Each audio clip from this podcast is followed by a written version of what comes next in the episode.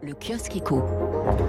Énergie, matière première, les entreprises prises en étau. C'est le titre à la une des échos ce matin avec cette photo d'un métal en fusion coulant dans une cuve. C'est une fonderie industrielle, un secteur parmi d'autres très consommateur d'énergie. Pénurie au pluriel. Comment le Brexit fragilise le Royaume-Uni? C'est à la une du Figaro Économie avec la photo d'une longue file d'attente devant une station-service Tesco. Manque de carburant, de produits frais, de main d'œuvre. Boris Johnson met en cause le Covid tandis que certains Brexiteurs dénoncent l'impréparation de de l'État. Même sujet à la une de la Croix avec la photo d'une petite affichette devant une station BP. Sorry, we are out of fuel.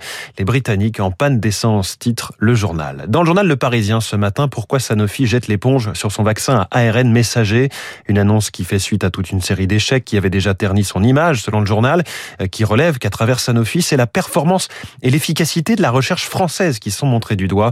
Sur ce sujet, les échos pointent le fait qu'il n'y aurait pas vraiment de place pour Sanofi dans un marché saturé par les 12 milliards de doses, tout vaccin confondu, qui devraient être, être produites d'ici à la fin de l'année et les 24 milliards de doses supplémentaires attendues d'ici l'été 2022.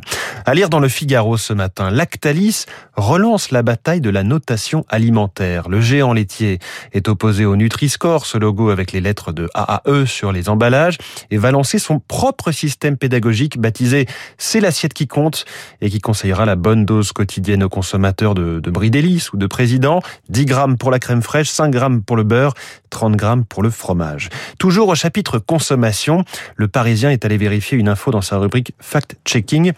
Le prix du papier toilette va-t-il vraiment augmenter? Réponse oui, c'est inéluctable comme tous les produits à base de papier, c'est ce qu'affirme Paul-Antoine Lacour qui représente l'industrie des papiers, cartons et cellulose, car le prix de la pâte à papier a bondi de 44 à 47% en 8 mois, difficultés liées au problème de transport une fois de plus.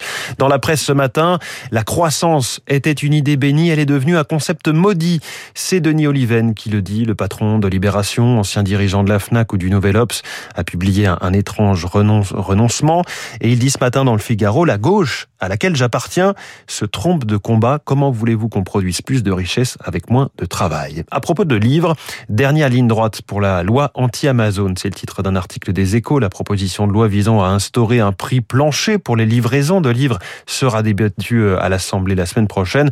Aujourd'hui, Amazon les expédie pour un centime quand il en coûte en moyenne 6,80 euros aux librairies indépendantes. Voilà pour la presse du jour.